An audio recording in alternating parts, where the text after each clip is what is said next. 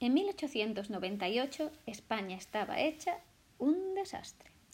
Los cambios de siglo no son buenos, ya os lo digo yo, y el paso del 19 al 20, como no podía ser de otro modo, dejó su ristra de penalidades.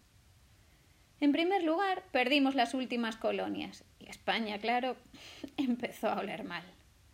Adiós Cuba, Filipinas, Puerto Rico. Con lo bien que nos hubiera venido que estas preciosas islas hubieran seguido siendo españolas en esta era de los viajes Ryanair. ¡Hala! Pues no pudo ser. Y con este desastre del 98, España perdió lo poquito que le quedaba de ese imperio que había fundado Carlos I allá por el siglo XVI. Sí, ese donde no se ponía el sol. A partir de esta fecha, todos los españoles a tomarse el cocido a la misma hora.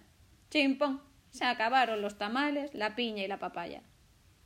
Los españoles, muy dados a esto de la crítica, acusaron al régimen de la restauración de lo ocurrido. Y encima las cosas por casa tampoco iban muy bien. ¿Qué tendrán las crisis que se repiten más que las salchichas de cuacos?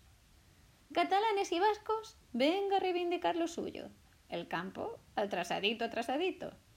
La industrialización, que sabíamos que existía porque nos lo habían contado, que si no. Vamos, ya os lo había dicho, un desastre, mismamente como ahora. Íbamos de cura y cuesta abajo, y al final de la calle. Por julio del 36 nos esperaba el colmo de los colmos, la guerra civil. ¿Alguien da más? Como comprenderéis, los escritores de la época, personas como vosotros y como yo, con su corazoncito, sufrieron en sus carnes esta crisis. Pero no todos de la misma manera. Cuando te deja tu novia siempre hay quien te propone Anda, ponte guapo, vámonos al cine y nos emborrachamos. He aquí los modernistas. Y también hay quien te espeta. Mira, tío, cúrratelo, piensa en qué la has cagado y a ver si tienes narices de arreglarlo. Este es tu amigo el 98ista. Y es que modernismo y generación del 98 fueron las dos caras de la misma moneda.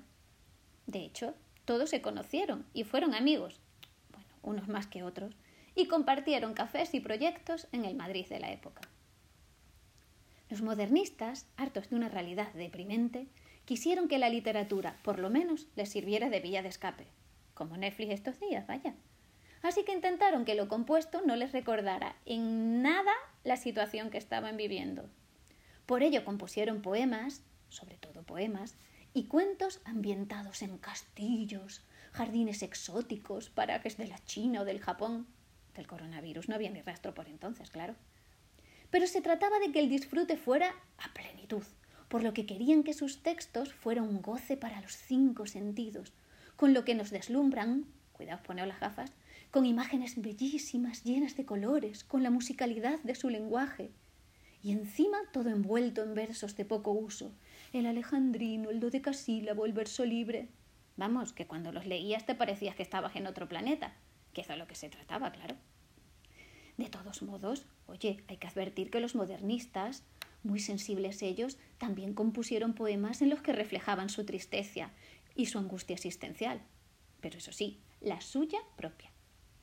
El modernismo nos lo trajo de Hispanoamérica el nicaragüense Rubén Darío, todo vestido de azul, como la muñeca, pero tuvo sus seguidores por aquí, como Manuel Machado o Salvador Rueda, e incluso Antonio Machado y Valle Inclán en sus primeras épocas. Los del 98, por su parte, eran mucho más sufridos.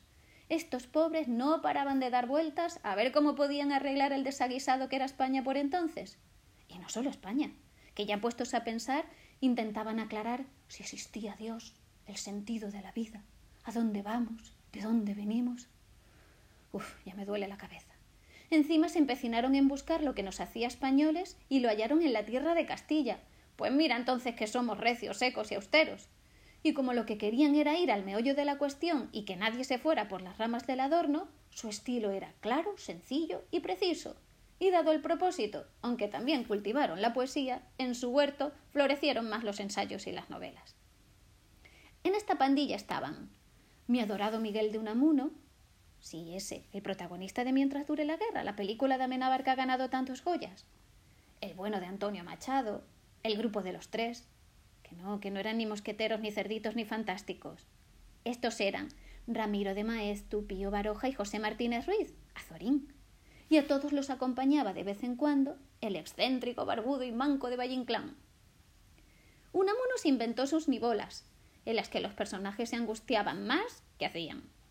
Valle, sus esperpentos, con los que se burlaba de la realidad deformándola. Vamos, como cuando nos miramos en los espejos del circo. Por su parte, los tres se pusieron a novelar, a ensayar y a meterse en la política regeneracionista para que España se pareciera al resto de Europa. Menudos ilusos. Y Antonio Machado compuso esos preciosos poemas que parecen muy simples, pero que tienen una carga filosófica que nos dejan tiritando. En cualquier caso, ya sabéis que la única manera de conocer mínimamente a estos escritores es leyéndolos. Así que ya me callo y les paso la palabra. Buenos besos y poemas para todos.